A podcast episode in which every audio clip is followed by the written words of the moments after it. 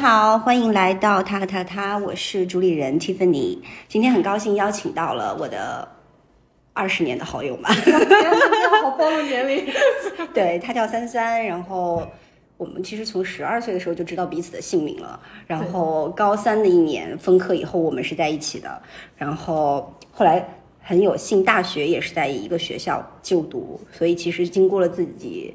见证了彼此人生的很多阶段，对，然后算发小是不是？对，算发小了，对。然后他现在是国家某部委的这个核心中层干部。上来公务员、打工人。对对对，因为在我身边这样的朋友其实会比较少，就是说真正和我呃私交很密切的人，在体制内的还是算比较少的。就是因为我自由的灵魂，所以相似的这种背景的人可能都会选择出来嘛。所以真的是目前。呃，在毕业十年以后还留在体制内的，其实算是少数。所以，其实我觉得你的经历，呃，也是值得被更多人听到，或者是说借鉴的。所以今天就邀请你来聊一下。你先自我介绍一下吧。好的，大家好，我是三三，然后我是一个公务员，然后刚刚主持人已经介绍了，我是在这个某部委上班，然后这个曾经呢是在呃非洲和欧洲的国家有六年的这个驻外经历，然后从事经济外交工作。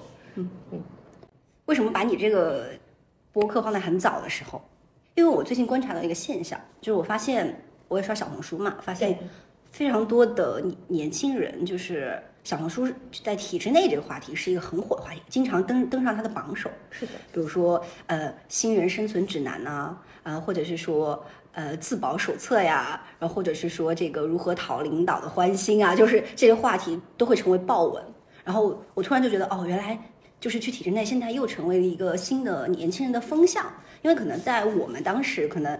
蛮多的哈，但是后来因为移动互联网出来以后，其实大家这种民营企业的工作其实也是非常的有很好的财务回报，或者是说有很大的发展潜力，所以就感觉那几年就是聊体制内的人会很少。但现在我不知道，也可能是因为经济危机或怎么样，就是大家又开始去寻找一个更加稳定的，呃，长期的这种职业规划嘛。所以我就觉得，呃，想从你这边真实的去了解体制内的工作或者生活是怎么样的。你能大概先讲一下你目前的这种生活的状态吗？好啊好啊，就是确实就是说，呃，我我其实也会看到小红书上面很多刚刚讲的那些，就讲体制内的工作的这些，呃，守守守则呀什么的这种。但是呢，就是说各个这个这体制内是一个很大的概念嘛，就是它各个部委的体验也很不一样。然后你在不同的这个就是单位，就一般这个体就单位这个词就很有体制内的那个那个那个气息，就是真的是体验是很不一样的。你甚至是就是就说你这这个不同的处室、不同的岗岗位，你可能都是。然后包括你领导不同，就是这个事情也是体制内的有有一个特点，就是说领导你的领导风格不同，也是你的体验也是会是完全完全不一样的。然后因为我我我这个现就是说经历过大概四个完全完全不同的一个岗位，嗯，因为我觉得在部委的话，它的一个整体的一个共通点就是说你会就是说。看起来很高大上，然后你会参加很多那种就是大家想象当中，或者说你入职前想象当中的那种你觉得很高大上的这种就是什么会见啊、谈判啊，或者是一些这种这种场合，你就会会会会会有这种哇，好像很很不得了的感觉，人生巅峰的感觉。对对，但实际上你在当中你就只是一个螺丝钉，所以就是你的那个心态就会反复的横跳，就是在这种好像很高大上、很有意义感的那种呃感受当中，以及你的非常琐碎、非常那个繁杂的，然后这个流程当中，就是这种反复的拉扯和这个折磨，就是就是我觉得是是这种感觉很明显。但现在其实我我也会看网上讲的很多，然后包括在基层啊什么的，那又是真的也是压力很大，因为就是这种讲表格很多啊，其实我们也也是这种，就是你要你要面对这个有很多不同的这种呃，就是部门或者是这种考核给你的一个压力，对。嗯，然后还有就是很忙，就是这个东西也真的是想象就不是你想象当中的那种什么一杯茶一张报纸过一天的那种。然后整个我我自己的感受就是说，你的因为部委的话，它通常就是说人比较多，然后这个机关比较大的话，它的流程就非常长，你就每天走那个流程就还挺，当然这个流程也是必要的，但是就是会会觉得很疲惫。你在这个过程当中。能够控制的东西不是很多，所以就是会会会会有那种很心累的感觉，这个是一个。当然好处就是大家尤其是在那个疫情以后啊，我觉得是真的是就是你能够体会到稳定。以前我觉得可能上学的时候，包括你在择业的时候，人家会觉得你说。就是家人会推荐你那个医师工的这种职业的时候，就会跟你说稳定，你就会觉得稳定是什么？就是我没有在追求稳定，但是其实你呃，可能疫情吧，疫情对大家的那个影响也挺大的，就会大家觉得稳定确实是一个嗯 positive 的词。然后你能够在体制内的话，你确实是有一个比较清晰的这种，你能够看到你的这个未来的一个东西。但是也是这个稳定，其实也是会带来，就说你不稳定会带来焦虑，你稳定也会带来焦虑，就是因为你是一个就是稳定的穷的一个状态，然后 就是你是会稳定的很穷，然后所以呢，你就会有这个生活压力，就是会，所以所以我我身边的同事，嗯，就是也是真的会有这种很现实的，因为就是确实是像在北京这种。呃，超一线城市生活成本这么高，呃，如果这个就是很多时候你没有办法，像记得有的是听过他们讲，就是可能是这个别的这种呃其他单位的，就是有这种老婆到单位里面来闹，说天天啊又没有人又没有钱，就又看不到人又看不到钱，就是觉得你干这个工作在干嘛？然后，或者是就是可能也最后会因为这种生活压力而觉得还是去辞辞职去出去，可能是这现实一点也是也是蛮多人的，所以这种时候就会觉得很很很感慨，就是还是得选这种就是适合自己的一些，或者是说你真的是得有那种。很坚定的理想信念，完了就走到这个路线上去了。我我觉得这个，我觉得是很真诚的，就是就首先就是我我需要跟你就是表达一下我的立场，就是说咱们的主题其实不是说一个吐槽的，或者是说批判的一个大会，就是我们还是很中立的去了解，作为一个人，作为体制内的一个人，其实很多时候体制就会像一个黑洞一样，就把这个东西概念化了。是吧？就是感觉所有人的生活可能在里面是是一样的，或者是说，呃，对外面的人说是很神秘的。其实。因为我跟你足够近嘛，所以我可以了解到你的一些心路历程或者怎么样。其实我也是觉得，就是说，如果你不在体制内，可能在其他地方可能也能发光发热。对，所以我觉得更多就是了解你们的这种作为个体的挣扎也好，或者幸福也好，我觉得这种东西都是很值得的。嗯，所以其实是是一个非常中立的一个态度。再加上我自己本来可能也是在体制内待过，所以因为我之前在一个呃国资背景的银行嘛，对，也是在总部，所以其实它的行政色彩还是比较浓的。是的，嗯，所以再加。上我又跳出来，所以我可能会相对来说有一个比较的视角去跟你聊，所以你聊到很多东西，我其实是非常感同身受的。对对，所以刚刚你聊到，其实就是，嗯，每个地方其实很不一样，嗯，很看领导的风格，然后再加上说，呃，确实是比较稳定啊，然后但是呢，会有很多流程上的这种琐碎感。你当时毕业的时候，因为毕竟你是人大的，就是本硕嘛，然后。有没有就是在职业生涯选择的时候，一开始就很坚定要走体制内吗？还是说是经过了一番就是挣扎或者权衡？你当时为什么会选择最终就做这个决定？对，其实没有。我当时我觉得我读书期间是很欠缺一个，就是现在去回想起来，我觉得我是很欠缺一个很明确的这种就是成长的一个路径，或者是说职业的一个规划的。我当时是一种很。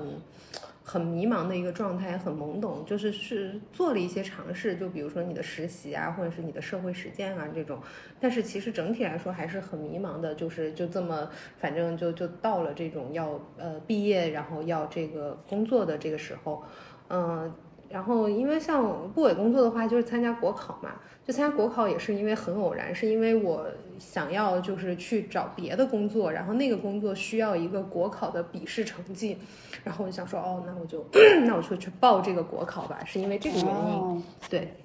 然后我就报国考。但报国考的话，其实对于应届生来说，你可选择的这个就是岗位不是太多，呃，然后竞争也很激烈。当时我选了这个就是部委，他招的人不是也不算太多，然后尤其我那个岗位招的人很少。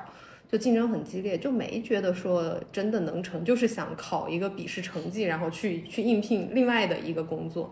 然后我当时我记得，就我妈还劝我，就是她觉得啊，你你不如报一个那种更基层的岗位，就觉得那个可能可能性更大一点。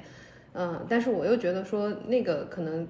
别的岗位我也不太想去。然后我我觉得如果真的就是要考的话，我就觉得想考一个自己确实是想去的一个岗位嘛，但是也。就是真的不不觉得说真的能考上，因为那个当时的那个竞争的比例还是挺大的，但可能跟现在也就不算什么了。但那个时候反正几千比一，你就觉得还是就希望很渺茫的。嗯，所以就是那个是反正就就顺其自然。后来进了面试的时候呢，我有一个什么感受？因为就是当时找工作的时候，你其实其实面试你会面很多嘛，嗯，然后呢，我就发现，在面这个的时候，我觉得我所有的经历和材料好像都跟这个好像是有相关性的，我都列得进去，我都能用得上。但是我在面别的职位的时候，我就感觉到。呃，是需要包装一下的，就比如说拆一些觉得哦跟这个岗位有有有有相关性的，然后再把它怎么包装的更相关一点，就是可能其实就是说你你感觉上其实还是没有那么的合适，然后你要你要去包装你自己才能够把自己给推销出去。但是在面这个岗位的时候，我就发现哎，好像所有的东西都是有相关性的，我都不需要太去包装我自己，我就可以就是讲我的这些东西就就跟它非常的 match，就这个时候我就会觉得哦。好像是跟这个岗位的匹配度是比较高的，是比较顺理成章的，所以就是那个时候我有我有我我就有那种比较强烈的这种感觉，觉得可能是合适的。因为实际上，即使到了面试这一关，它的比例就还是好像是一比五吧，就是这样子，而且大家都都很优秀，但是那个时候就会觉得哦，就就有一种感觉，就觉得是是合适的。还有一个就是我觉得一直。就是觉得是真的是在这种工作当中，或者说职业的选择当中，就很就是一直有一种想探索，就是想想知道这个世界如何运转的这种感觉。那这种时候，我就觉得可能就是你要么是这种就是金融，就是钱，要不然就是政治，就是这两块，我觉得是能够呃去探索，就是整个这个世界的这种运转方式的一个好像一个途径吧，就是我自己的理解当中。所以我就觉得还还还还挺期待的。然后另外一方面，就因为这个岗位是那个就是需要驻外的，我自己在那个读书期间，因为没有这种留学或者交换的一个经历，所以我就觉得哎，还挺遗憾的。所以当时 就是他的这个驻外，对于很多人来说，其实是一个呃减分项，就是都会问你说你能不能接受啊？因为会有这样那样的现实原因。但是我觉得对于我来说是一个加分项，我觉得哎，我还挺想。挺愿意出去看一看的，嗯，所以就是整体的这个，当时就觉得这种是合适的，所以最后就就就就这样做了这个选择。嗯嗯，我觉得你刚刚讲到的那个，嗯，挺好的，就是因为很多人对于大部分人来说，他进体制其实是一个算是非出于自我主观的一个意愿的一个结果嘛，是吧？他可能是觉得哦，不管是稳定也好。不管是家人告诉他的稳定，还是自我感知上的稳定，还是说是他觉得他想要当官，可能就是这方面，就是是一个主流的一个选择。但是其实对你来说，其实你刚刚第一个提到的，你不是其他，而是提到的是匹配度的这个问题。我觉得这个就挺好的啊。对，就不管是别人站体制也好，还是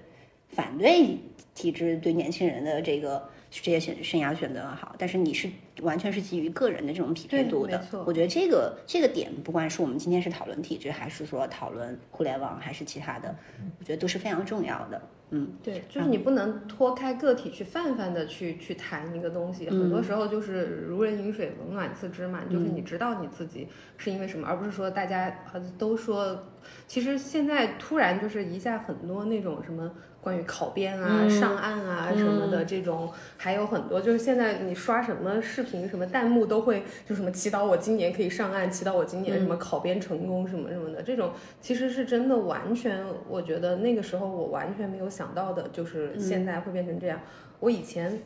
甚至会觉得，就是说，虽然我自己进了体制内，但是我会觉得，就是编制这个东，因为那一段时间其实也是，就是有一些改革啊什么的那种，就是有编制，就我会觉得，我那个时候会觉得编制这个东西就像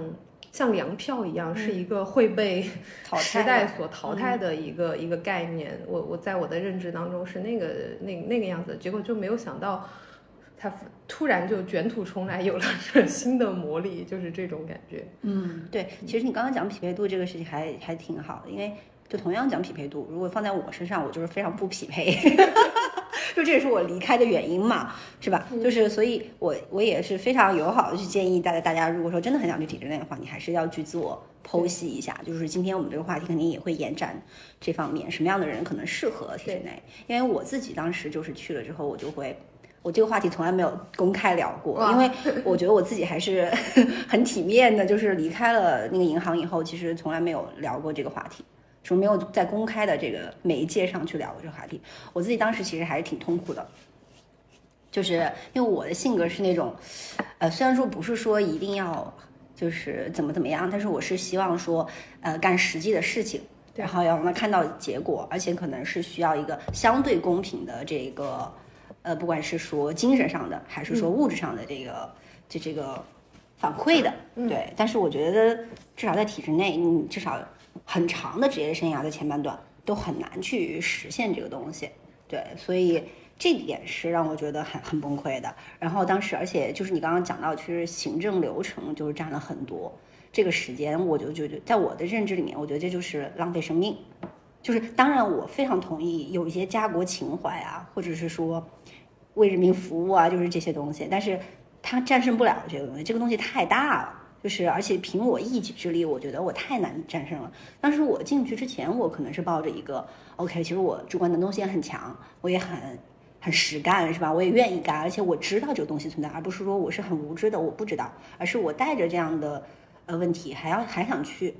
去迎接这种挑战，但是后来发现我太高估我自己能力了，就是作为一个个体，你想要跟一个系统去去去去抗衡，或者是说赢得一些自己的这个空间，我觉得还是挺难的啊。或者是说，后来我感觉到什么程度的时候，我觉得 OK，就是需要离开了，就是我觉得我自己这个个体会。我快被它吞噬了，嗯嗯嗯，我觉得我可能马上肉眼可及要变成一个我讨厌的，嗯嗯，曾经我讨厌的那种人了。对。然后我觉得不行不行不行，我要我要撤了，就是这样的一种感觉。对嗯嗯。因为我觉得其实你是属于那种就是自驱力很强的一个人，就是你会觉得我我自己就是希望做一个什么东西，但是呢，可能你在你在体制内，尤其在这种比较就是 junior 的这种阶段的话，你基本上是很难说我我自己有一个什么 promotion 的这种东西去去做的，然后其。都是可能是比较被动的那种状态，然后而且你会发现，就你真的要做成一件事情，在体制内你是需要一个合力，就是说大家所有的人都要往那个方向去走才才可以。是，而且这种合力，它不是说是基于这个事情本身它的价值或者社会效益，嗯，它可能是需要，就是政治家，我为什么觉得很钦佩啊？就是我不是说他们不好，而是我自己没有能力成为政治家，对，妥协的艺术对我没有能力站到他们那种高度，就比如说张居正这种，我当时看他自传，我觉得还是挺挺牛的。就是一方面他要保持他的理想，但同时他又要去、去去 leverage，就是对这些人他可能作为个体一些非常就是利益的东西，然后才能这可能要经过非常长时间的组织也好、策划也好，呃天时地利人和也好，最后才能在一瞬间去达到这个效果。对，是所以很长时间的一个反馈的一个东西。对对，所以我觉得就像你就像你刚刚提到的，是真的是非常需要理想信念的，就才能就是说既保持自己最初的这种社会的理想包袱，然后还能不被这些东西吞噬，因为很有可能就是出世或者入世，就是要不然就是臣服于它这个规则，要不然你就是为了保全自己，你就自己就跳出来了，是吧？或者是说就就就就闲云野鹤了。对嗯，对，所以这个这个东西真的挺难的。所以我觉得小环境还是很重要的，就是因为虽然我们说体制内其实是太大的一个概念嘛，还是我们要落到具体的没错每个人你进的那个、呃单位，或者甚至你进的那个处室什么的，具体的那个小单位的那个环境是怎么样的？因为有一些说白了，它是真的是不对的，就是肯定是不行的。那你这种时候，你就是要么你你换一个地方，要么你可能就是要要要果断的离开，就是你你还是得区分，就是说，呃，你自己要有一个很明确的判断，就是说这个这个这个这个环境它一定是有问题的，是小环境啊，或者是说它不那或者是有一些是我的自己的匹配度的问题，还是说是本身的就是问题在哪一方，要要要有一个判断。但是问题就在于说，体制内可能有的时候，你的岗位和你被分配的这个部门完全不在你自我的掌控之中，没错，是吧？对你我我 在市场经济，就是或者自由市场的劳动力市场，我可能是会去自由的去换工作，自由去面试，是吧？我可能被刷，但是我可以去选择去申请。但是可能在体制内的话，你自己能就是占主导的空间会比较比较少。是的，对是的，对我们当时特别神奇，就是我所在那个部门，我所在的那个大部门，好几年都没有人提拔。啊，这不是说这些人不好，就是每年要有一个 review 要提拔是一个正常的体制内的一个东西嘛。但就是因为我们碰巧，就是大领导这几年就老换，嗯，你知道每一届大领导换的前后是不能有人事变更的，是吧？所以这就导致了下面的这些人都动不了。对，就这个完全是跟他们的工作业绩也好，或者是说他们这个运气就是就是很差，嗯，就是他们的同龄人可能跟他们一年入职的，早就已经升职好几年了，他们就因为在这个部门就动不了，所以我觉得这种事情还是挺哎，你说的很对，这个是就是偶然性对对对，就是偶然性太强了。偶然性和随机性是很强的。当然，我其实自己我我不知道，就是说你如果是在嗯企业或者什么这些互联网啊或者什么的这种，可能偶然性体现在别的方面，嗯没错就是可能是这种商机啊或者是什么的这种体现在别的方面，呃，就偶然性肯定是有的嘛。只不过，但是这种就是你说的这种，就是对于你的这个升职的偶然性啊什么的，这个是非常非常明显的。所以在这个时候又回到了需要非常强的 意志力。就是你要认清楚你是干什么的，就是说，当然，当然，就像你说的，现实的反馈也很重要。嗯嗯，所以就是看看看你想要的反馈是什么吧，只能是是是是从这个方面去去认知。但你就肯定你觉得，如果太有一些太不公平的事情，太怎么样，你也当然也没有必要委屈自己。肯定是，如果你觉得还能留在这个上面，肯定是各方面你觉得能够有一个平衡的。对对对。那你觉得从你的这个角度来说，你你现在也进去七年八年？对，八年了，八年了，我觉得也抗战结束了，是吧？就是是一个 是一个比较 peace 的这种阶足够就是成熟中立的去回看自己的这个经历。你觉得这几年，呃，进去之后有过一些起起伏伏之后，自己心态上有什么变化，或者是说，就是是跟你想象是一样的吗？嗯，肯定是不太一样的。嗯但是呃，因为我我虽然说八年的话，但是我因为就是说呃中间有经历驻外嘛，所以我可能在每个岗位的时间，呃，也就是平均下来差不多两年多，就多的可能三年多，少的就一年点这样子。所以我我整体的感觉的话，就是还是这样，这样会有一个新鲜感和一个这种挑战性在里边儿。嗯嗯，因为我我自己也很怕，就是说这种东西，你一旦呃在某一个岗位上时间特别长，然后就会有一点那种老油条的那种感觉。这个这个是我我所担心的，所以好在就是因为经历的是挺不一样的呃岗位和这个业务的话，所以在这一点上，我觉得我自己能够去避免呃这种惰性和一种路径的依赖吧。所以能够去去保持还嗯就是新鲜感，嗯，这新鲜感我觉得还是很重要、嗯很重要的。嗯对，不然的话，你可能就会陷在那种是很琐碎的事物上面，然后去呃发现不了它中间的一些比较呃有意义或者有价值的东西。这个这个这个是我比较怕的，所以所以这一点我觉得是通过就是这种岗位的变化去克服这种。有一些像像比如说我们刚刚都会抱怨的，就是这种流程和行政上的繁琐，这个其实是在哪个岗位都都会有这个问题的。嗯，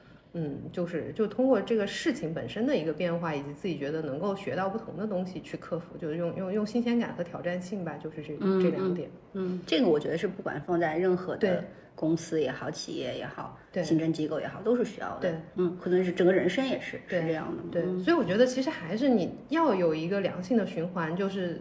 说这种轮岗啊或者什么的。其实现在很多很多单位也会很重视这种事情，就尤其是对于新来的年轻人，那还是挺挺好的一个改革。嗯、对对，他会说希望你去轮岗，然后去这样子，不然的话，你对于年轻人来说就很有的有的时候有的地方他也会有存在那种留不住年轻人的问题。嗯，是，尤其可能在前三年，对，疫情前那个时候，就是在这种有的就是有一些市场很火热的那个状态下面，对这样子的话，体制内它的那个吸引力会降低。嗯嗯嗯，其他方面呢？你觉得还有什么跟你想象的不太一样？我想象的不太一样的，嗯，我觉得这个就是真的是工资，工资真的很低，这是一个非常开诚布公的谈话、对，啊。超乎想象的低，就是但是之前不是有，我听说是有一次是有整个体制内的这个升，就是薪酬的变化，就是其实是比之前更好的嘛。哦，那种就真的是大概可能相当于人家的那种一个什么车补饭补吧，就是加就是整体它调调也就调个几百块、一千块的那种吧啊 非常的就是不就是对于你在市场上的那个价格来说，那个根本可能都跑不赢通胀。对，就是这个意思，你肯定跑不赢通胀的。OK，那但是比如说，可能以前也很多人会觉得啊，就站在外面看，嗯简单的聊就是，那可能你工资低，但是你福利好，总有点什么福利好，就是那你觉得福利这块是不是跟你想象中的那样？没完全没有，比如说教育啊，可能是因为我自己没有体验到吧，所以我嗯。我感觉跟呃你的那个政策变化是很快的，就像就是其实学区房，包括什么学区房，包括什么这些，都是政策一年一年的都都在变，嗯，所以我就现在我没有很深入的去去去了解这一块儿，因为嗯觉得可能等如果真的到自己需要的时候，又又完全不一样了。没错，是这样。会会会会有这个问题，但是我我会听到的，包括甚至我的我父母，嗯，会来问我的，就是一句话叫做“总有点什么吧”，就是感觉人间不拆，你来问我，我只能告诉你真的没有。真的没有，因为啊，还有就是，当然这个我觉得可能体制内说都是体制内，不同的人还是不不同的地方还是不一样的。就是，但是我要告诉大家一个，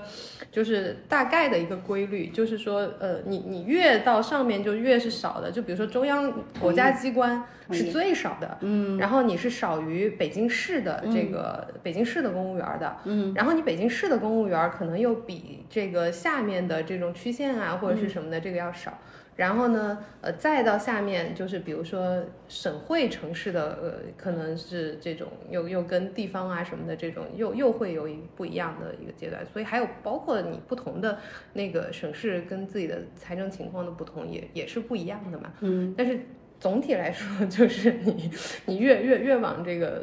就是这种国家机关上走，就是真的是没有，而且包括可能地方上还有一些什么奖金啊什么的这种，也也是没有的。所以我爸真的就是反复问过我，在我这个 就是可能入职第一年时候说，哎，这个什么什么奖金你们没有？没有，这个那个什么什么绩效你们没有，我说没有。对，就我有的时候真的觉得，就是在部委的小伙伴真的是很靠着这种自律和和和自己的理想信念在在生活的，因为确实像北京这种地方。我觉得，对当然，在我们老家哈小地方，我对觉得当个公务员基本上你的收入支出也是很平衡，或者是说有盈余的，或者是很舒服的，啊、也是受人尊重的，是吧？但是可能在北京啊这种城市，就是真的物价蛮高的。如果你真的家里不是说当地的或者有些底子的话，肯定这个收入是 cover 不了你最基本的，所以有的时候就很难维持一个。就是怎么说，这种尊严，对，就生活物质上就比较体面的这种生活，这个是真的。嗯我们其实也会就是自己在那边探讨说，觉得哎哪些人适合就是来这种让国家机关。我会觉得说，就我们我们会觉得说，当然首先就是最适合的一类，就是你真的你家里面就是啥都有。对，不不不缺这个钱，然后但你，然后同时你自己又是有志于去做这样一份工作。就这种人，就是我们身边也有，就是他也很优秀，就是说他的这种工作能力啊、专业水平啊、综合素质都都很优秀。然后呢，他的这个呃家里面的条件本身就是条件比较好，他这种就就没有后顾之忧嘛，他、他就能真的也是全身心的投入在里面。然后人家这种在理想信念方面也也是很守得住的。对对对对，这个这个跟我的观点很一致啊，就是，呃，就你你去看那个开国的元勋，嗯，就要不然就是对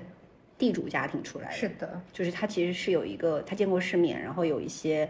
就是很早就知道这个东西对他来说不算什么。所以他可能想要去追求一些更高层次的东西。那还有一种就是极其贫寒，就他对于人民大众的一些苦难，他是深有体会，然后他可能才有很强的意识想要去改变，想要去为他们去谋取什么。对。所以其实放在现在也是一样的，就是中间这种就很容易跑偏，这中间呢，你就是 因为他选择也比较多。没错没错，你诱对惑也比较多，然后就是是说的叫做什么小资产阶级的软弱性，没错没错，就是就是，所以我就刚刚说，第一种人是你家里面，第二种人就是确实是我觉得就家庭条件很困难，嗯。然后呢，你自身呢也就是比较优秀，但是呢，你家里面就是说可能不能够给你就是太多的帮助，但是呢，你又自己。就是说，希望维持一个这种比较稳定的生活，然后这个有，当然也肯定是跟职业匹配度，就你有有志于从事这种，其实也是可以的。就是说，因为这份工作，它可以给你一个最低的保障，就是它是这种，就是对于那种确实家庭条件真的很困难的，然后你又希望在呃大城市去去去留下来的人来说，我觉得也也也是一个选择，因为你你可能家庭条件真的完全，我我们说实话呀，就是说除了部分真的能力非常出众的人，如果你家里给不了你支持的话，你可能留在这种是大像北京这种城市的话，是是是有点困难的，嗯。呃，但是但是就是说你你通过这个可以有一个就是最低限度的一个保障是是可以的，嗯嗯嗯，对，我们刚刚讲的其实是说，嗯，你的背景是吧？家庭，那你觉得其他方面什么样的核心素质，嗯，是适合进体制内的？体制内的。嗯嗯，我就觉得说，呃，说一个那种就是泛泛的的话，我觉得首先就是说你你要能够呃认同或者至少可以接受，就是说集体主义是大于个人主义的，就是在就是你你的你的价值排序里边，你你你要有一个这种可就是说认同或者是接受度，因为在很多确实在很多工作当中，你没有办法说哦我要怎么样很很突出的一个，尤其是在你刚入职的那种阶段，或者是说你在刚入职以及很长一段时间都是这样子。就这个你如果不能接受的话，我觉得肯定就是你待待不长，或者说会待得很痛苦。嗯对，这个这个是一个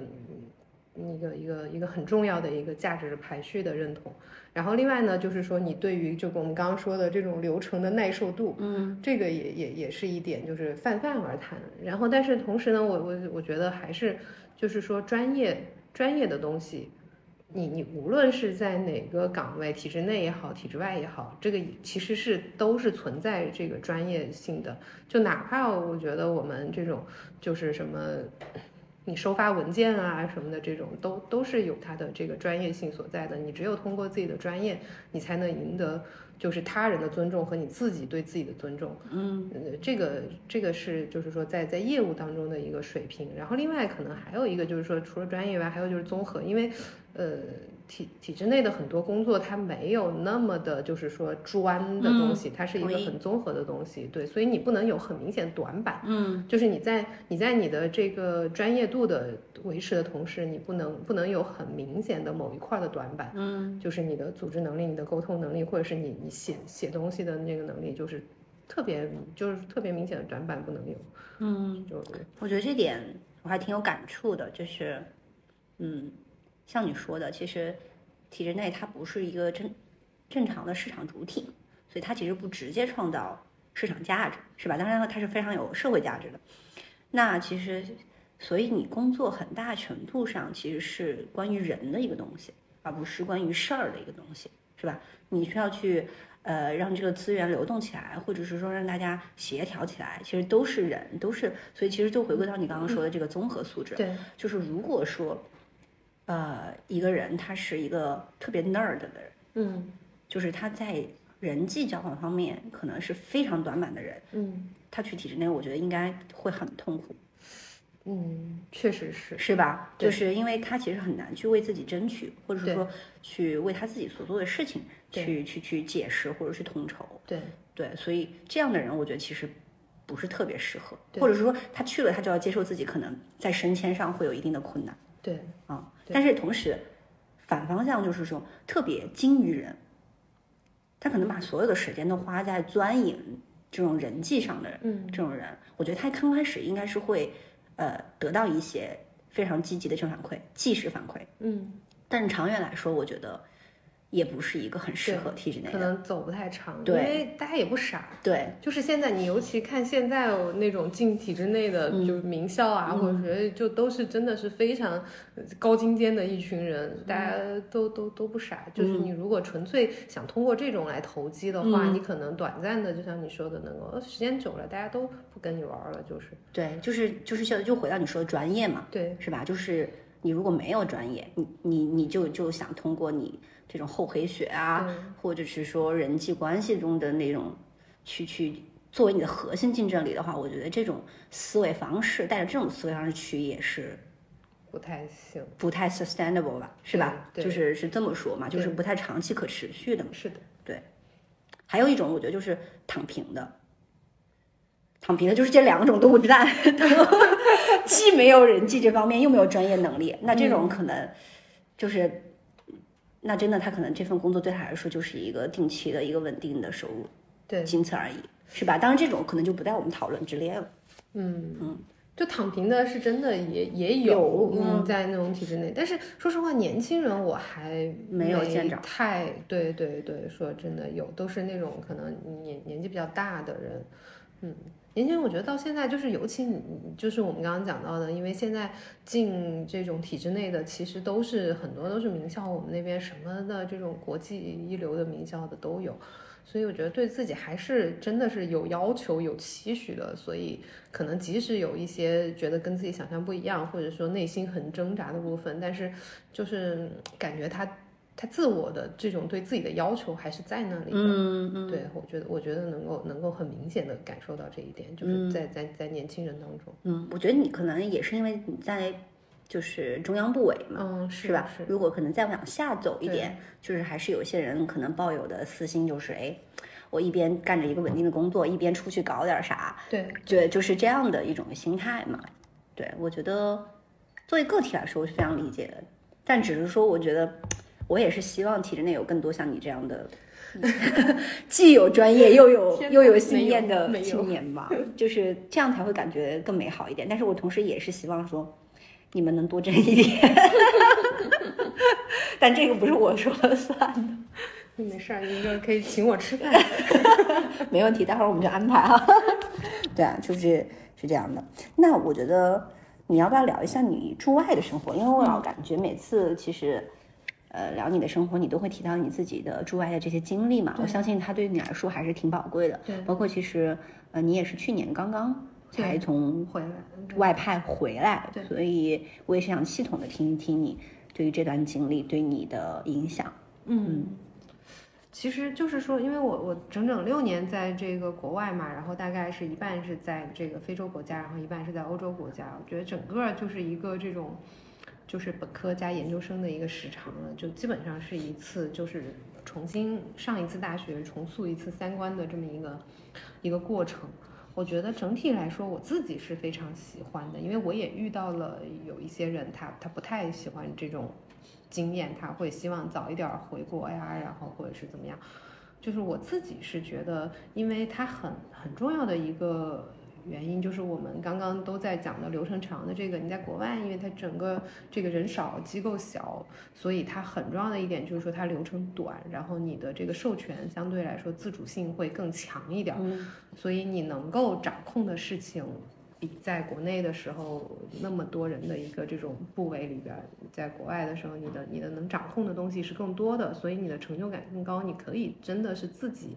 就是说去呃去策划，从从策划开始，然后一直到你去做成一个事情，这种是可以的。所以在这种情况下呢，你就会真的是觉得那个那个成就感是不一样的，啊、虽然离改变近一点。对，嗯对对，是的，就是哪怕是那种很小的事情，但是你都会觉得哦，我自都都是我自己一就是这么从从一开始这么做成的，所以就是可能。哪怕就是说有一些时候你，你比如说我们在非洲的时候，就生活上是真的是有很多苦的，嗯但是是是一个很难得的体验。我觉得就是说，还有就是说从从生活上，除了工作上，刚刚讲的是这种工作上的就是事情，生活上就是说你会始终知道，就是生活有另外的可能性，而且有很多的可能性。就这种可能性是在你的日常生活之外的。当然，现就是说，因为在非洲和欧洲差别很大，你会知道这种可能性是是有好有坏的。嗯就是有有这种真的是特别特别糟糕的，可能第二天就是我们当时身边的真的是认识的这种呃同事或者是人，他就真的是因为这种疾病，然后真的是有人就离世，然后对，这个你跟我讲过，对是在非洲的时候感染了，对对流行病，嗯，对对，或者是这种脑疟疾啊什么之类的这种，就是是真的会会会有很多这种可能性。但同时，你又看到很多人他的这个生活，呃，比如说是在欧洲，他们有很多人不是那种每天就大家都不是每天九九六，然后能够这种很很怡然的，然后下午只要出太阳，然后海边草坪上就很大家坐满了人的这种很自在的一个生活，所以就觉得哦。是是是有这些选择的，因为我觉得就是一个人，他你说他老了，就我觉得就是真的就是所谓的老是什么，就是说你你可能性，你觉得你的可能性少了，就是老去的是那个可能性。嗯就如果你一直觉得你自己是有可能性在的，你就不会老。嗯所以，所以这个我觉得对于我来说是一个启发和激励吧，嗯就是你要知道自己在这种生活之外是还有不同的生活的，嗯，就哪怕像非洲，它就是那种很很乐天的、很自在的生活，我可能我也不知道我的。呃，下周的这个生活费在哪儿了？但是我今天就还是可以很 happy 的这种唱歌跳舞，然后很自在、很很很散漫的这种生活继续过，就也也是一种选择。嗯，就后来我我觉得呃，能够去慢慢的去理解他们的时候，你就会觉得，他们也是在他们所现有的这种条件下的一种。我觉得是是一个最优的选择。为什么就是非洲大家会可能会觉得他们懒啊，或者是他们贪婪啊什么的？这个也是他们在他们现有条件下能做的一个选择。嗯，所以这一点我就会觉得是是一个嗯，能够对我自己有启发的，我就不会那么的焦虑了。就是回来回北京的时候，嗯，因为就是像我我自己有一个很。很很很特别的一个感受，就是我们当时在那个欧洲的时候，在我那个国家，它有一个那个就离我住的地方很近，就我好像之前跟你讲过，就是离我住的地方很近，它有一个就是世界上最古老的游乐园，是大概一五几几年建的，都已经四百多年，快五百年的那个历史了。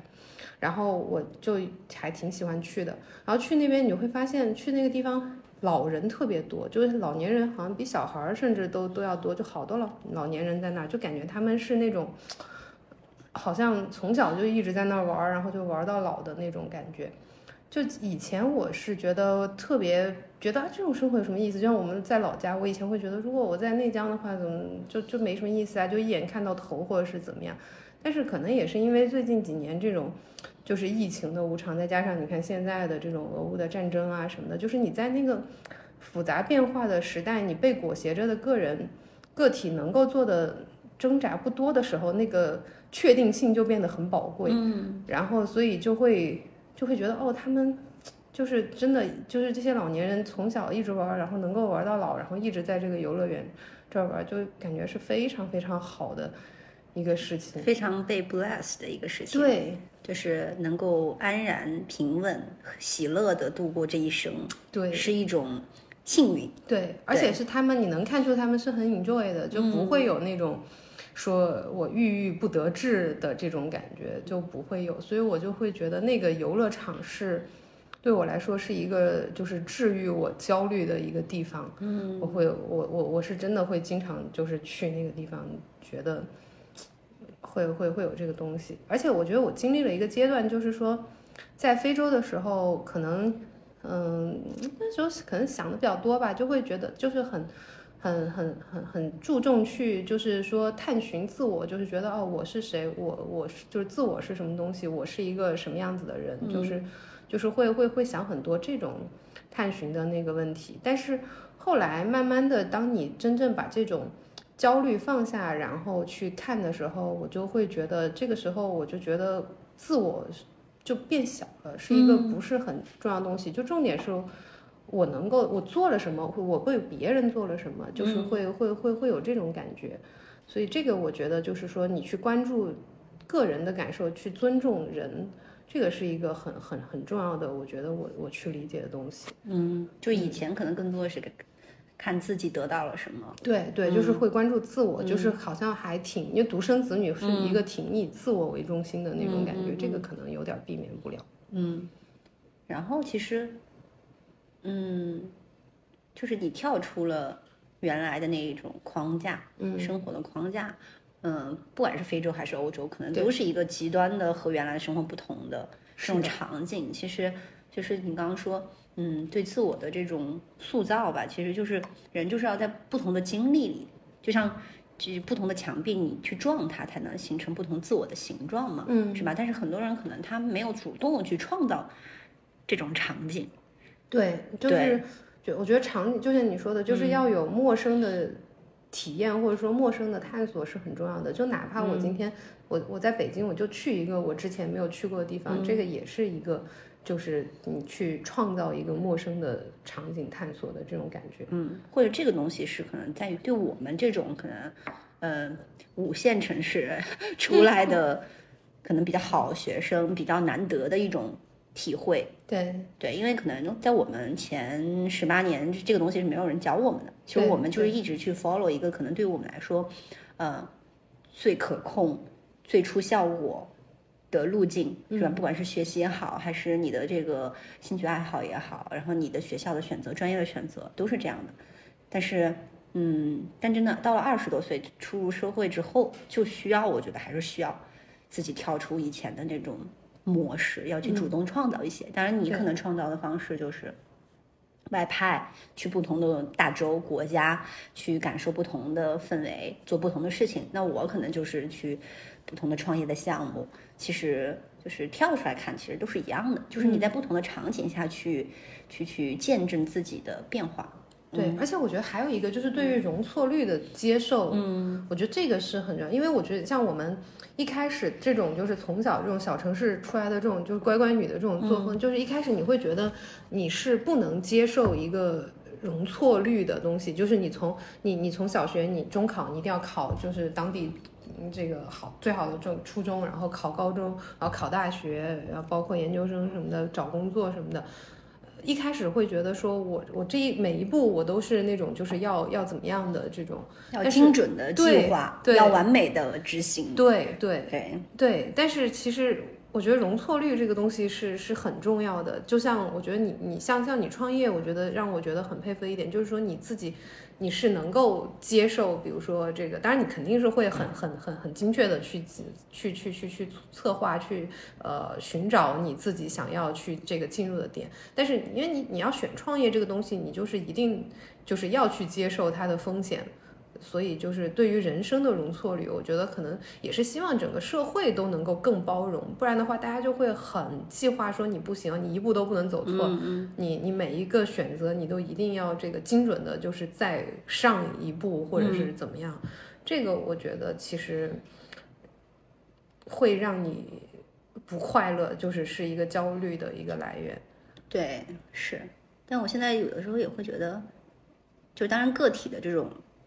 意志，或者是说你的觉醒的程度、修炼的程度是很重要，但是就是整个的这个大环境也是蛮重要的，因为比如说，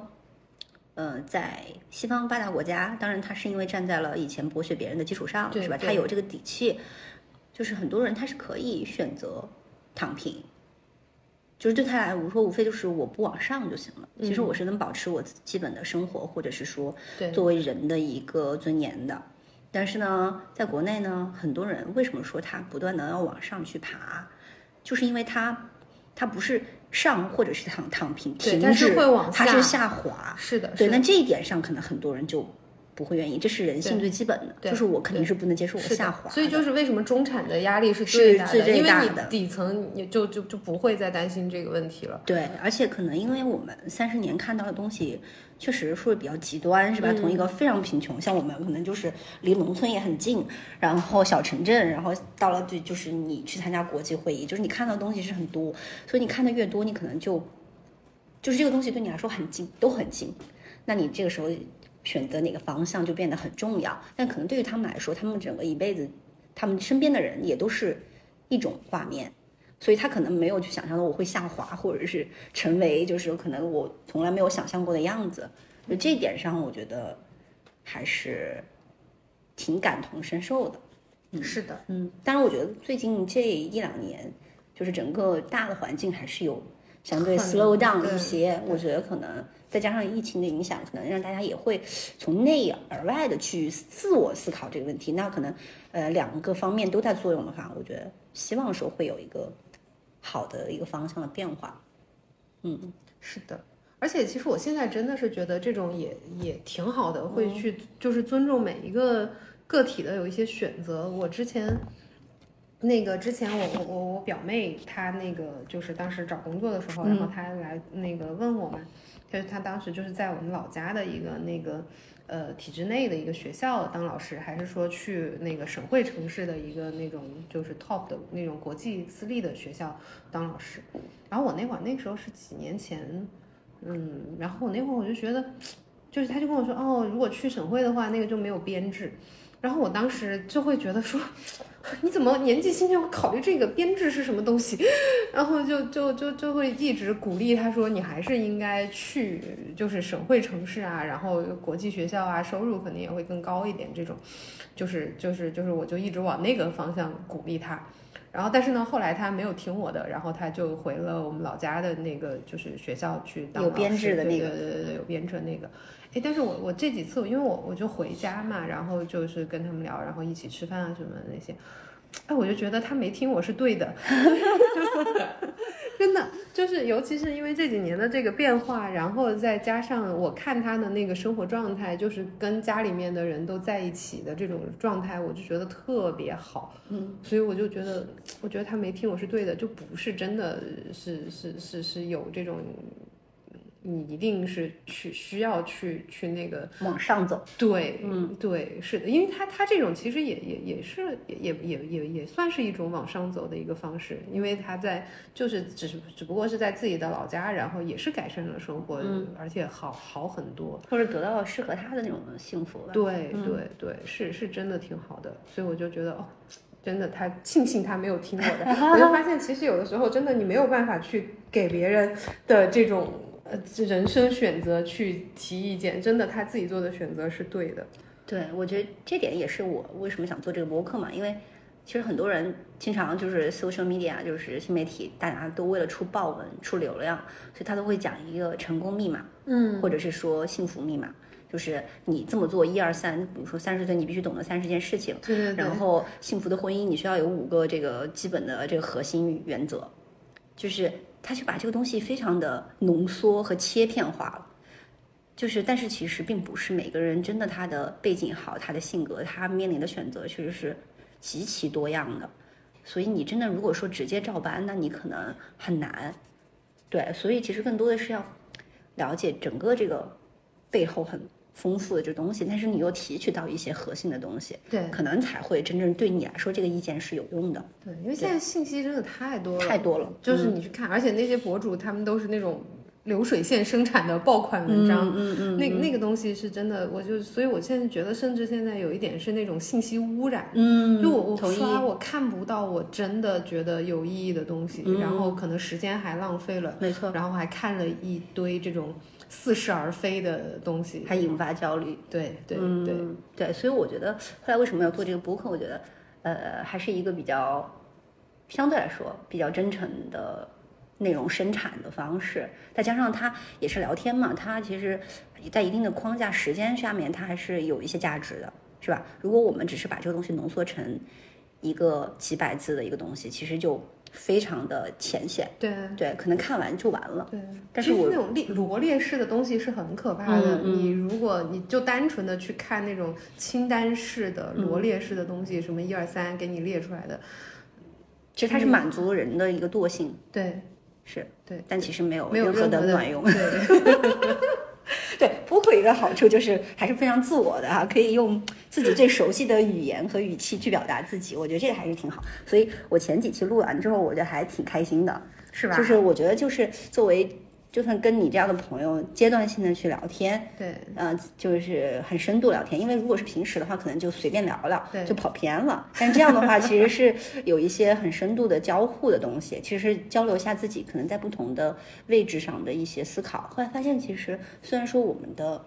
呃，职业生涯有很大的不同，但是其实到了这个年纪，如果大家还在一定的频次上自我提升的话，其实领悟的东西其实是是是类似通的类似的是，相通的。对对对，所以有的时候这样的话是一种，也是一种内心的力量嘛。嗯嗯，对，所以我觉得还挺好的。然后想问你啊，就是作为一个女性，你觉得在体制内的这种职场环境是一个呃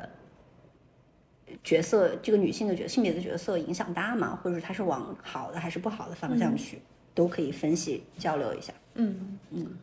那我觉得真的硬要来说的话，我觉得职场上整体来说还是劣势居多吧。因为我即使其实我我还没有面临就是说生育啊什么的这种非常具体的这种呃，就是真的是会面临具体的问题，但是我已经感觉到，就是从入职的时候录取，就是当时考取的时候，就能非常感觉到，就是你从那个第一轮面试的时候。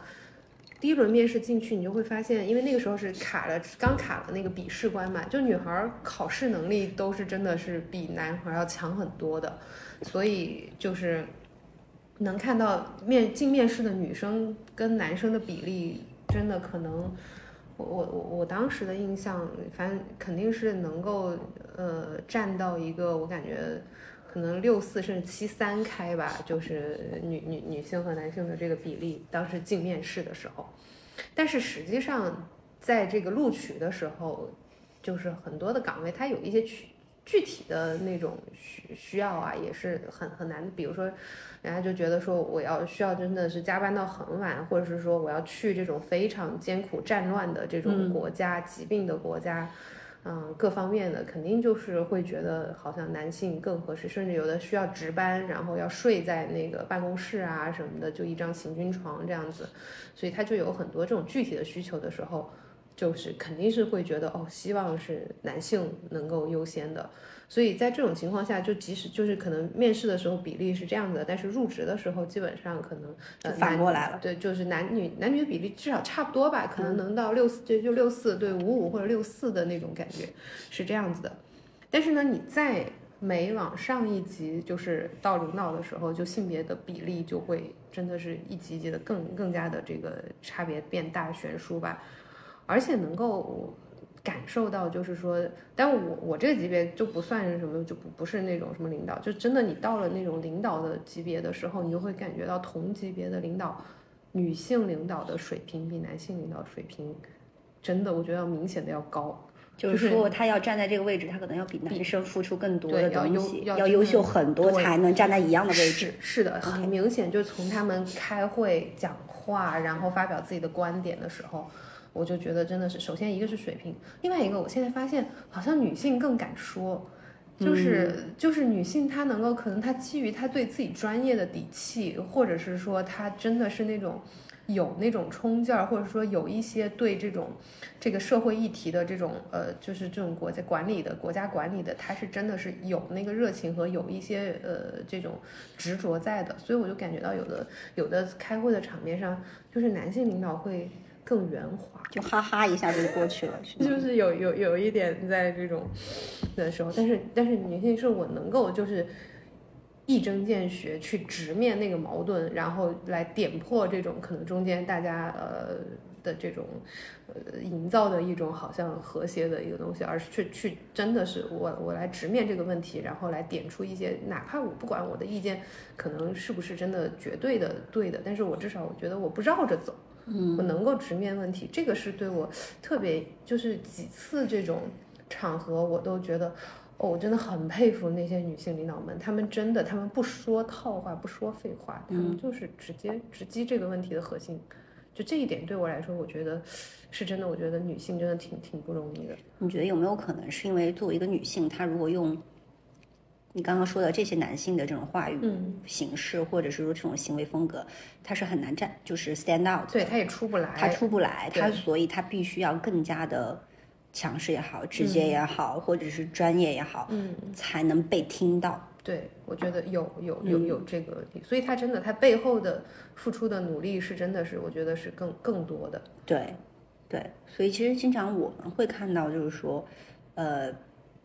女性领导可能很多人背后都会觉得她是很凶啊，啊，是对，或者是说她可能个人生活很不幸福，因为她可能太强势了，嗯。就是她可能花了太多时间在工作上面了，嗯，啊，但其实并不是一个褒义词，就是大家的默认的这个，对，嗯，但其实我是真的，因为我我我我这个八年多也是，就是说这种顶头上司也是有好多个嘛，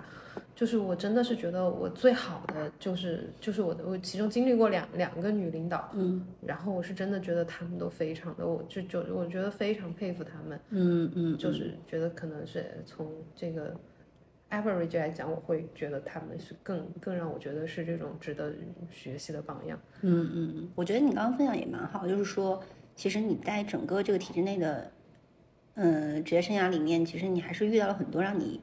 愿意去学习和仰望的对象的。我觉得这种还是挺重要的。就如果说，很重要，如果你在你的肉眼所及的范围内，你没有一个你觉得符合你理想的这种嗯 leader 的角色的话，你其实就会就是很难把你长期的这种职业理想和你短期的这种东西中间有一个锚定的一个点。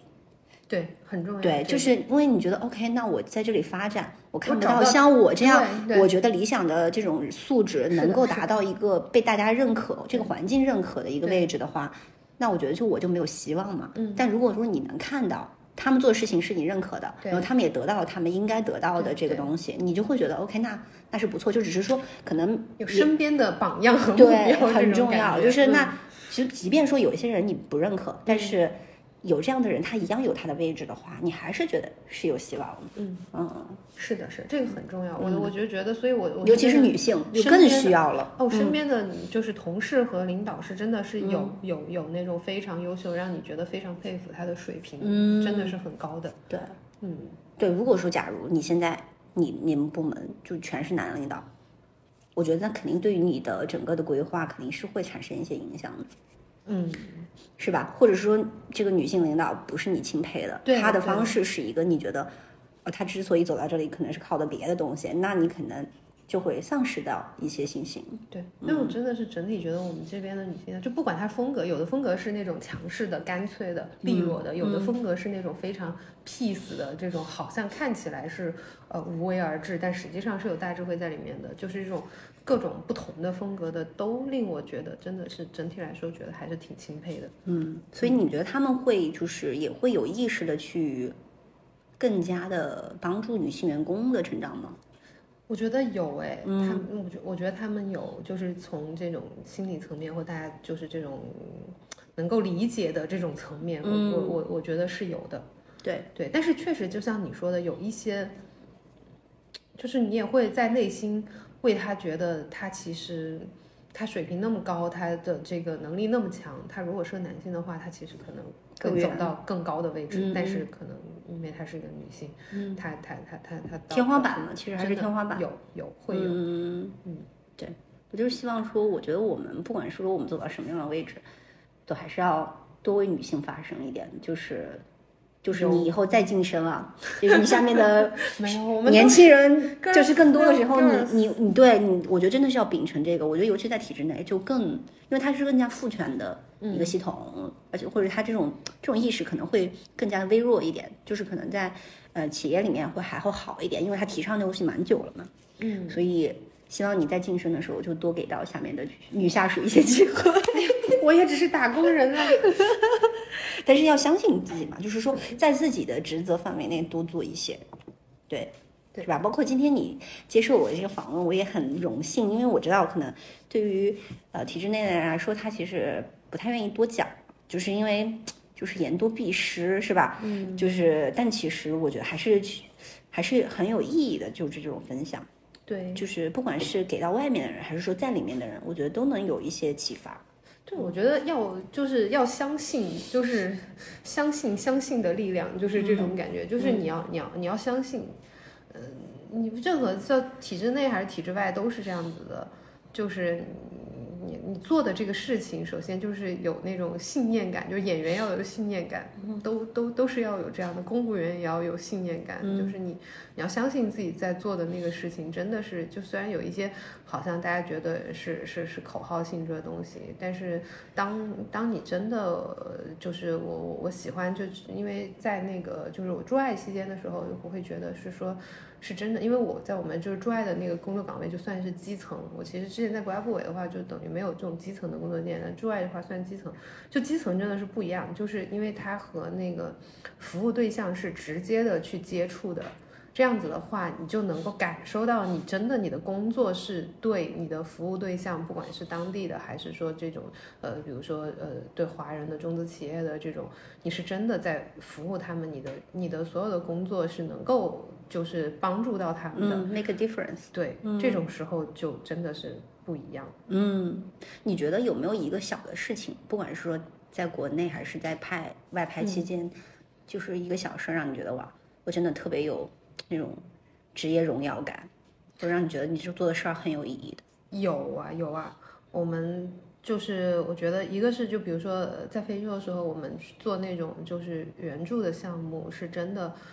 就是从你看到当时那种小女孩，她就是在那个泥地里面，就真的是我有一张照片，就是那个小女孩在泥地里面就舀水喝，嗯，她就是，然后所以那边的孩子就真的是有很多这种营养不良的问题，然后这个得病，然后那个婴幼儿的死亡率就会很高，嗯，然后到后面我们给他们那个就是援助水井，然后后面就是小朋友都非常高兴的，就是天天去那边打井啊什么的，就有那种干净的饮用水。就是那个是真的看着你就看看那种真的是像那个纪录片里面的，就是小孩的那种很开心、很很纯净的那种笑容的时候，感觉就很不一样。还有当时我们的医疗队去给他们做那种免费的白内障的手术，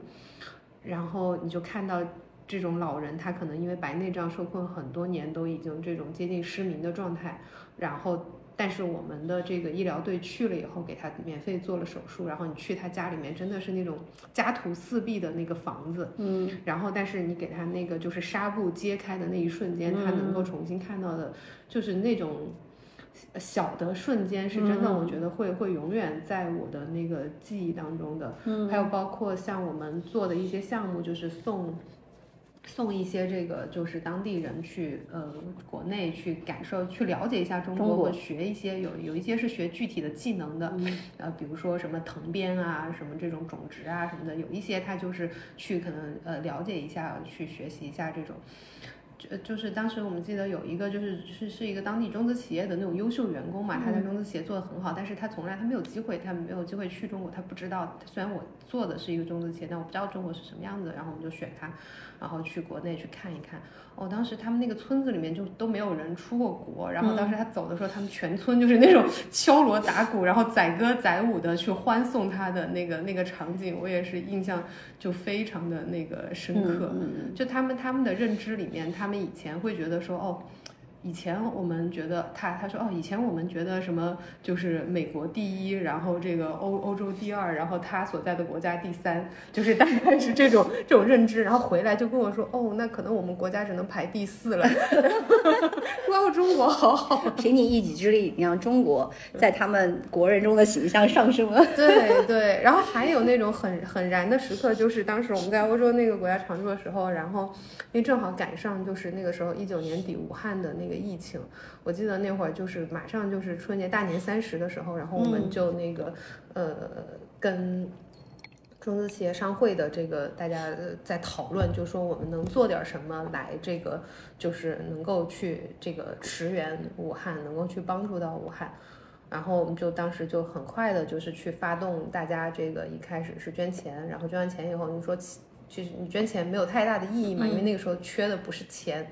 然后呢，就在全欧洲去搜索这种就是医疗物资，就防护服和口罩。但那个时候其实已经就是已经不好找了，因为已经、已经已经很多的这个能够找到的物资都已经过去了。然后我们个人就真的是就就疯狂的搜索，后来通过了很多关系，然后一会儿说啊这个有这个没有了，或者是有一些那个价格涨到简直非常的那种不合理。嗯，但是最后我们就还是就是真的是呃能够通过大家的资源一起想办法，然后就是彻夜这个开会抢这些东西，然后最后有嗯把物资去。运送还有包括物流啊什么的每一个环节，其实都都会有问嗯题，对，嗯然后最后去送到武汉，嗯，然后就哇，大家就觉得真的是非常的燃。然后后面，但是呢，又是国外就是疫有疫情情了嗯的时候，对，然后我们又去协助，就是说国内的这个呃医疗物资，然后再出口到这些国家去，就是这样的。就这这这些时刻都是很很具体的这种时刻。还有就是包括，就是我们的企业在当地，它会遇到一些这种。呃，可能不公正、不合理的待遇，尤其是你知道现在这种环境下面，会有一些歧视。就我们是真的去帮他们去据理力争，就是到有一些这种嗯很具体的这种损失，帮他们去挽回，嗯，或者是有一些这种不合理的条款，嗯，去帮他们据理力争。就这种时候，所以我觉得这个是我对这个能够保持这种。热情和初心的一个一个很重要的一个一个一个一个点，嗯，所以所以实际上每次回来我会比较那个，因为比较崩溃一点，对，因为还是离这个东西太远，离变化比较远。对，就是你，你真的是你，你离你的服务对象是远的，然后你可能你的那个感觉你就找找不到那个感觉，就觉得有点虚，所以所以所以这种时候你就会容易，就是只能靠脑补的那个 意义感去支对，撑。但至少我觉得你是感受过的。我觉得还是有很多人是一直站在高处，他其实没有去在泥土里面躺过，所以他没有切身的这种感触。嗯嗯就是我我当时在银行的时候也有类似的这种时刻，因为我们那会儿也是要去下面交流嘛，对对对其实就跟外派一样，我们是去省级的这种单位对去去交流。然后我们当时有一个呃农村的小额扶贫贷款，因为其实呃正常来说我们的主要的业务其实还是比较大额的，嗯啊，但是这种小额的就真的是就纯政策性导向的，然后就真正的去到那种黄土高坡的窑洞里面，就是那是我离就是。在电视里面看到的黄土高坡那么近，哦，真的是窑洞，然后真的是家徒四壁，然后我那个时候虽然说我也不是什么大城市成长的，但是还是对我来说有很大的冲击，因为真的是很穷。然后呢，我又觉得他们真的种的东西，就真的就是那老几样，就他们可能世世代代都只种那几个东西，但但凡他们稍微有一点知识、有点信息，他们能种点经济作物，适合当地的经济作物，他们其实收入就能涨好几倍。就是这么一点点差别，就会让他们持续的贫穷下去。但是，所以我们那个小额贷款其实还是对他们来说真的是民生很重要的，因为他们有了这个贷款，可能就会有了这个叫什么这个资本嘛，对就是能够去买一些这个额外的，不过不管是养点羊啊，还是去这个去搞点苹果的种子呀，再去种一种。就是一些额外的东西，不然他要保底的话，还跟他真的就只种他原来对世代种的那几样，所以我觉得真的对他们来说还挺重要的。所以，但这种东西可能只有政府、只有体制内，对，才会有心，并且有动员能力，去把触角伸到这么毛细血管的地方去改变他们，因为市场还是一个看不见的手。如果真的是让市场介入的话，这些地方我觉得他们很难想要去改变，因为真的是投入产出太太弱了。对，但是对于民生来说，它可能又是一个非常重要的重要的。所以在那个时候，我才觉得啊，体制内可能工作有意义感的地方，其实就在这里了。对，是，但是就是你后来就会发现，哎，如果你回回到北京以后，就又好像离这一切的那个远了，你就感受对，但是但跟你一直在在空中的时候，还是会不一样嘛。对你，所以所以这个东西还是很有必要的。嗯，对，所以这个可能是我唯一的对于体制内觉得很就是比较 glory，就是有荣耀感的那种工作的部分，而不是说不是说我出去讲我是哪哪哪工作，别人觉得哇我好牛啊，就是这种就这种东西是完全没有让我觉得对很骄傲的，反而嗯是去黄土高坡里面的时候，我觉得。OK，我的工作是有意义的，这个事情让我觉得还是挺有价值感的。对，就是你说的，就 make a difference。对，然后，而且你会觉得这个事情是，就是我为别人做了什么，我自嗯己做了什么，就是说这种。当然，平台很重要，就是因为你也是在这个平台上，嗯但是也是你你自己真真切切的去做的这个事情，所以这个这这这个东西就很不一样。对，所以你觉得你能不能给那些要进入体制内的人一些一小的 tips 或者分享，就是建议也好，或者你自己的收获，就是怎么才能在这个琐碎感和和无意义感之中，还能保持热情，长期的在这个工作还有所发展的一些建议呢？这个就是我觉得我我我刚刚说的，就是说你要找到你的那个工作的意义感，在于你要去贴近，因为体制内就是很多，当然体制内也是个很大的概念啦，就是公务员嘛，然后什么医生啊，什么这个教师啊，还包括国企啊，什么大家央企啊什么的，也都是也都是体制内嘛，可能可能可能大家的那个就是。呃，方向都不太不太一样，但是我我自己是觉得，比如说像公务员的话，你就还是真的是要去跟你的服务对象去直接的接触，就是让你有那种为人民服务的感觉，而且那个方向你就不会走偏，因为你能够贴近贴近你的服务对象的时候，你的你你的那个方向就不会走偏。这个是一个一个很重要的，就是保持那个热情和初心的一个东西。然后呢，另外一个就是说，当然你还是得说自己是适合的，就我们讲的一开始的，就你的适配度，嗯，你的适配度要有，不管是你做任何的这个工作，我我一开不是不要，千万不要因为就是说哦，因为大家都觉得好像好像什么考编了上岸了，或者就是是铁饭碗了？对，就是人生不存在上岸这件事情，就是你永远都在那个呃河里面挣扎，没有没有上岸这件事情。所以，所以我觉得上岸是一个有点儿欺骗性的一个说法。嗯就是且这个动机，就一开始你的动机要纯正的。对，然后就是你就你就你就可以再再提不忘初心了嘛。嗯嗯。然后第三呢？第三，第三就是还是要去对，就是专业有要求，然后去那个呃提升自己，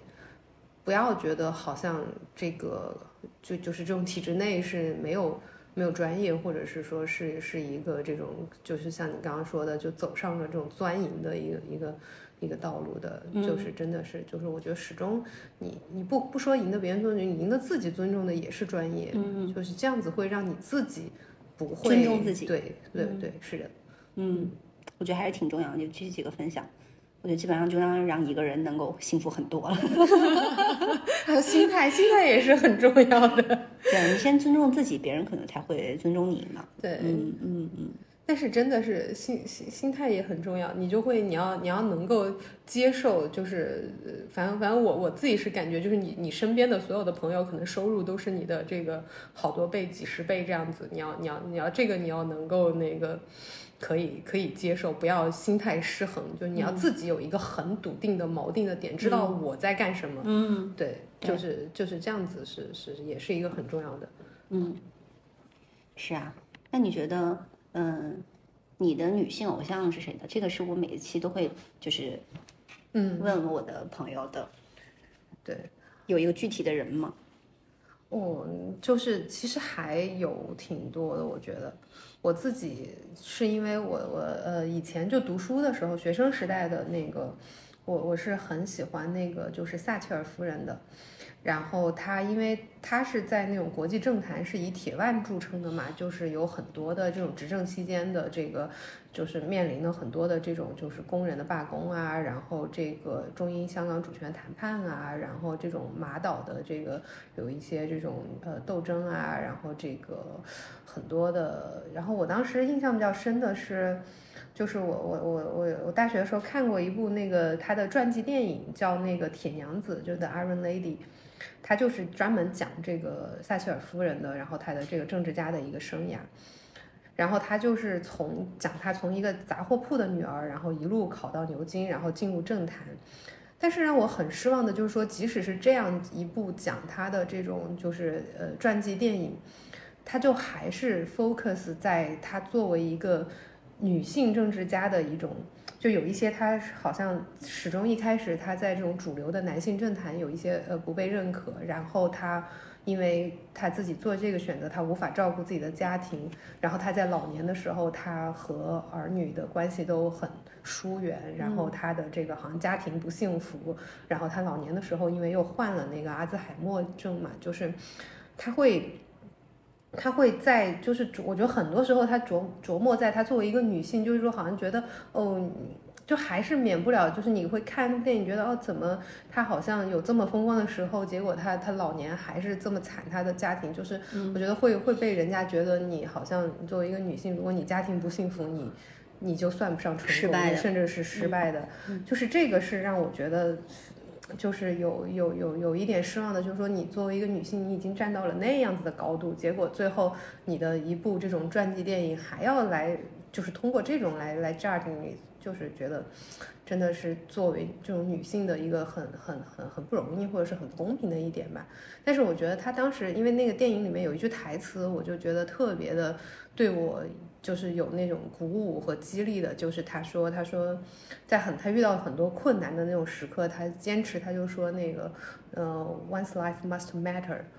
就觉得这个是是是，我就觉得在我遇到一些困难，或者是说我我想要那个躺平的时候，我就会觉得，就是还是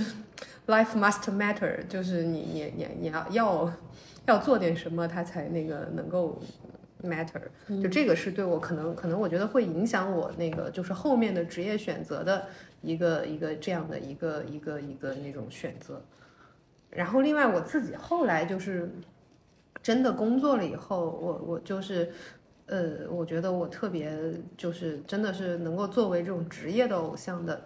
就是当然我们可能。呃，很多就是你不在这个领域的人不太知道，就是张月娇，她是那个就是首位那个世贸组织上诉机构的主席，然后中国籍的这个主席，然后大法官，我觉得她是在专业上面。就是非常令人钦佩的，他是那种就是能够流利的用中中呃那个英法双语，就是在这种国际组织里边工作，然后在法律方面又是非常非常的这个专业，就国际经济法，然后包括国内的一些这种外贸啊相关的这种法律，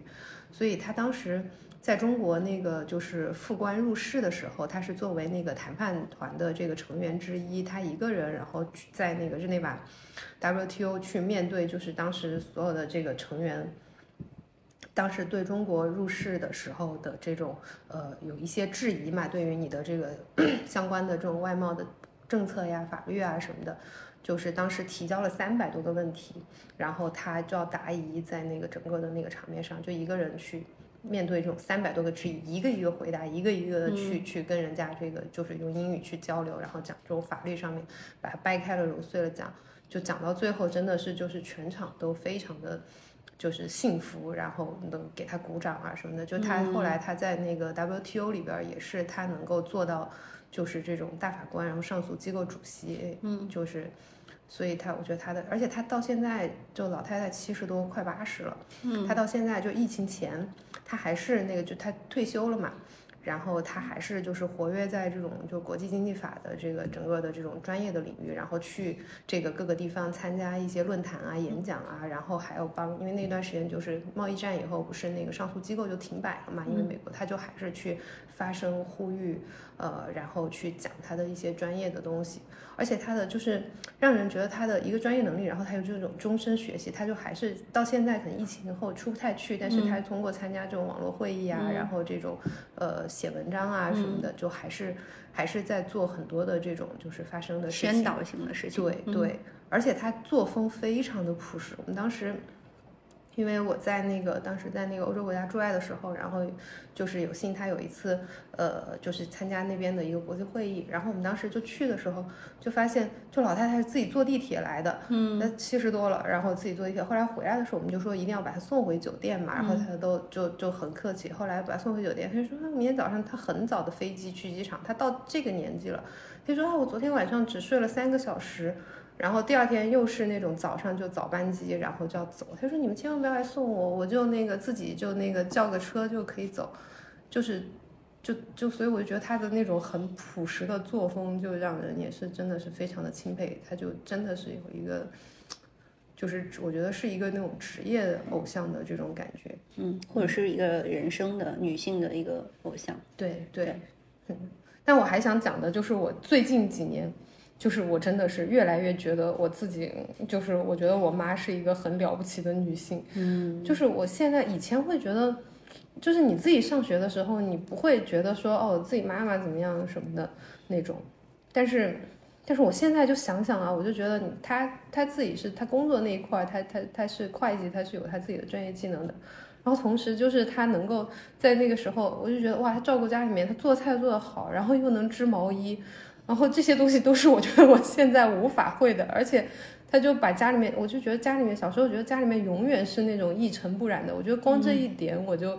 真的是做不到做不到。他以前就每天在家里面打扫啊、擦什么的，说啊这里都是灰，我说哪里都是灰，我看不到。然后后来等我自己到了北京，我现在就开始看得到家里的灰了，因为就没有没有人打扫的时候，就发现我家里面是这么容易积灰的那种感觉。就光这一点，我就觉得他没有那种。说真的，瘫在家里面看电视的，就是他永远是那种忙碌的。而且我记得我小时候，他有一段时间，就他还那个就是就是做两份工的那种，就晚上也也在家里面，就是在在在在做他的这个就是副业的事情。然后一直在折腾。我现在回想起来，我因为我以前会觉得，哦，那个是好像是正常的，就是妈妈不都是这样子的吗？让曾自己成为这个角色的时候，对发现做不到，或就我者很难。对，就我因为我还没有没有当妈，我就觉得我在家里面，我如果要我什么又做饭又打扫卫生，然后又上班，然后又怎么样，就且不要说什么织毛衣这种还不会的技能了，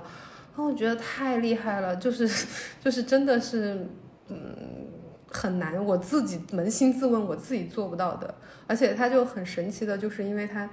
他之前然后那个就是要催生，然后他就一直很积极的，他退休了嘛，现在就没什么事做。但其实有一直又有很多人就是想返聘他回去做事情的那种，他也后来有一段时间回来，后来又又又退了，退了以后，然后他就催生催生我，然后他自己也闲不下来，他就说，哎呀，我要去考一个月嫂证，然后帮你带孩子。特别就是，但我还挺鼓励他这个事情的。然后他就真的自己锲而不舍的，而且不好找那种培训机构，他就去找那种再就业中心，人家都不收他，说他超龄了嘛。然后他就一直锲而不舍的去找人家，就是后来后来终于那个如愿参加了月嫂培训班，然后最后还通过了考试，拿到了证。就是就是这一点也是那种，就是我觉得是是真的是身边的，就是就什么所谓的终身学习，没有我们想象的没错，那么的高大上，嗯。或者是怎么样，就是就是通过这种小事，就是就是他他让我觉得佩服的一点是他始终是一个勤劳的人，嗯嗯。但是我就会发现我自己还挺懒的，就是在这在某些时刻，你会选择懒，对对对。或者是有取舍的去勤劳，是吧？对对对，我觉得你刚刚把就是比如说刚刚外交官和这个你妈妈放在一起的时候，其实一点都不违和。就是以前可能觉得，哎，我们想要女性偶像都是那种高大上的，是吧？但是其实这种生活中的这种女性才是，或者说她价值是一样的，嗯她不是说是有高低或者是嗯贵贱的这种区别的，是吧？就是说，呃，穷则独善其身，达则兼济天下，其实都挺好。对，或者说以前我们更 value 前者，但是现嗯在我们觉得成熟了，对，就是觉得哎，他们这种形式也是不错的。对，我觉得这个还是挺好的。嗯是的，就是真的要认同。所以你真的要让你妈当你的月嫂吗？他很希望上岗。我觉得就是他掌握这个技能，可以就是 coach 月嫂就行了，他不用自己当，还是挺累的，真的。嗯但是他现在很，他他就他已经拿着证儿有一段时间了，然后他最近又在给我压力，他说。哎呀，人家哪个哪个地方，然后又有人要叫我去那个上班啦，然后我去不去啊什么的那种，就是又又开始在那儿，因为他现在就是不不不会直接催，因为他知道我有点烦，然后但是他就会嗯，就是通过这种方式，然后就又又开始说，哎，你你看我到底是是去不去啊？如果去了只做很短的一段时间，是不是也不太好啊？就是就想给你 让让你给个准信儿，对是吧？也让他好好规划一下自己的生活。对对，所以他嗯就是很有，我觉得有有追求，而且一直在折腾。嗯，所以其实你有没有觉得，就是说，嗯，当你人生的这种经历或者说角色多了以后，其实，呃，跟父母的这种连接反而就是更强了嘛，对而不是说你离他们远了，或者说在一起的时间短了，其实你们会慢慢疏远，其实你会更加的去理解他们，理解理解，真的是，尤其是女性，其实嗯你真的要有呃，就是非常感同身受的话，就是真的是需要你去经历很多东西的，是吧？才让你们去去连接嘛。比如说你可能有婚姻的关系啊，或者说有一些这个生育的计划呀，或者说以后带孩子养育的这种过程，你可能才能真正去理解他。是的，是的。嗯，对那你觉得现在你人生的这个阶段，还有什么样的困惑，或者是说需要被解答的问题嘛？就是可能以后我们其他的博客也会邀请，可能对这个话题更有嗯，更有就是表达欲的人去聊一聊，就这样的话就会把这个东西传传递啊传递过去嘛。我觉得还是挺多的，就是焦虑还是免不了的吧。嗯我觉得我现阶段一个比较困惑的事情是在于，我一方面就是说会。就是觉得，就像我刚刚跟你聊的，因为怎么一个这种治愈我焦虑的过程，让我的心态去平和，然后就是说像走，觉得觉得自己要清楚自己的这种锚定自己的内心的点的这种这种东西。但是我我我我又在怀疑，就是说我这个东西到底是一个是是真的我自己认识到了这一点，还是说我因为呃，比如说叫做什么，在在这种呃某一个阶段的一一种阿 Q 心理，就是说，因为我可能没有达到某一些这种呃世俗的去高标准，或者是怎么样，比如说那种什么有钱有权走上人生巅峰这种，因为因为没有达到那个那个那个标准，所以我对我自己。的一种逻，为了我逻辑自洽而去安慰自己的一种说服自己的一种阿 Q 精神，还是说我真的认识到了这种心态上的平和？就是这两点，我其实我也我也我也不太肯定。明白。嗯但其实你能意识到，嗯，有可能是阿 Q，我觉得都已经是就挺有一定的高度，或者是说觉知了。就因为很多人可能他都没有意识到，可能自己在做这样的一个事情。嗯，对，所以我觉得你已经在一个正确的方向上了。当然，我们可能之后可能也会聊，或者是说，我觉得至少 so far，我觉得可能每一期的人都会有类似这样的困惑，所以这个可能就是人生的一个比较比较长久的一个命题，对，或者说它是一个一直存在的一个现象，因为它确实是没有一个固定答案的嘛。是的那如果没有固定答案，你就没有一个最优的选择，那你只能往。前走。我觉得这个就是你你要解决它，你可能没有办法，你不能在原地停留着想，嗯就是嗯你你要往前走。对，就是一个动态的寻找，然后阶段性的自我回答，对，然后再重新提问、重新开始的一个过程。是的，所以至少我觉得现在，至少我我也是会会有这样的困惑，所以也没有说就感觉很很透彻或者很通透的一个状态。我觉得我采访的所有的女性嘉宾，在这个年纪好像也都没有达到这样的状态。当然，可能去问你刚刚说的那个女外交官，可能 maybe 她会有一些，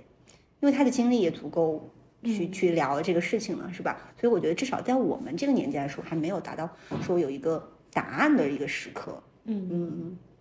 就或者到他那个年纪，他觉得答案也不重要了，不重要。我觉得他是在那个就是更高的层面去关心的更多的这种事情。是是是对他他的议题，我觉得不是这种，就是说，因为就是我们可能呃很多时候就是会讲这种自我成长啊或者是什么的，但是如果你真的是有一个那种事业，你觉得有一个为之奋斗的事业的时候，你就会去去看到那个东西。那个时嗯候可能有的时候你就没有那么。呃关注什么就是自我啊什么的这种问题了，我我会觉得就是有的人是真的是在什么叫忘我，嗯，就是这种忘我的境界，就是比我觉得自我成长是更可能更高的一个境界。对，所以可能我觉得在现阶段，像我们这样的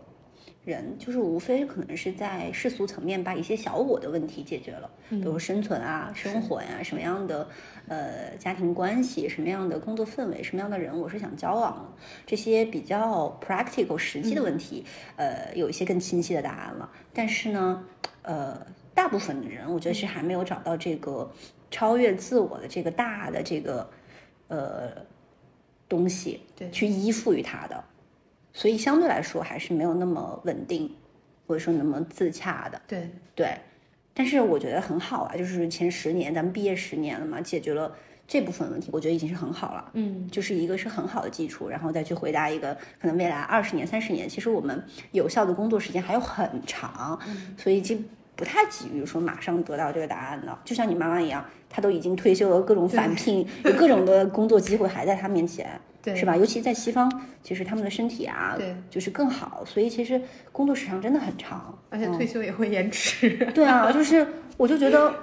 我觉得钟南山很牛哎，就是最近的一个新偶像男神就是钟南哦是吗山啊，就是他八十多岁了，对，你根本看不出来。练的这么好。每天健身，然后他自己一个人，当时去疫情前线的时候，就是就是各种就是疲劳工作，但是他一样又很有自己的，就像你说专业性，然后体力，然后包括能量，还能去影响别人，就我觉得真的很厉害。但是你说他三十多岁的时候他就这样吗？我觉得不一定。所以他其实是人生就是一个长跑嘛，嗯，对，所以把人生当长跑可能是一个相对来说会好一点。是的，长期主义。对，长期主义这个事情说起来还是比较容易。对，好呀，那今天就这样啦。好的。如果你对三三还有什么其他问题的话，欢迎呃互动留言，然后希望我们过一个阶段再再再来聚一聚，再聊一聊。好，大家拜拜。拜拜。And they didn't even put up a fight. It didn't even make a sound. I found a way to let you in, but I never really had a doubt. Standing in the light of your halo,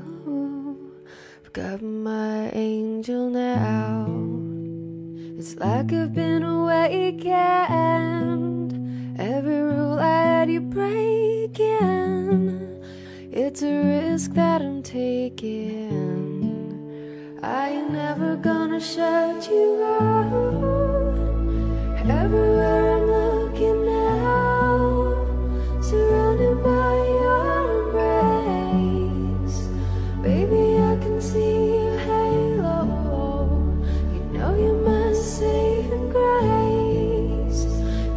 everything I need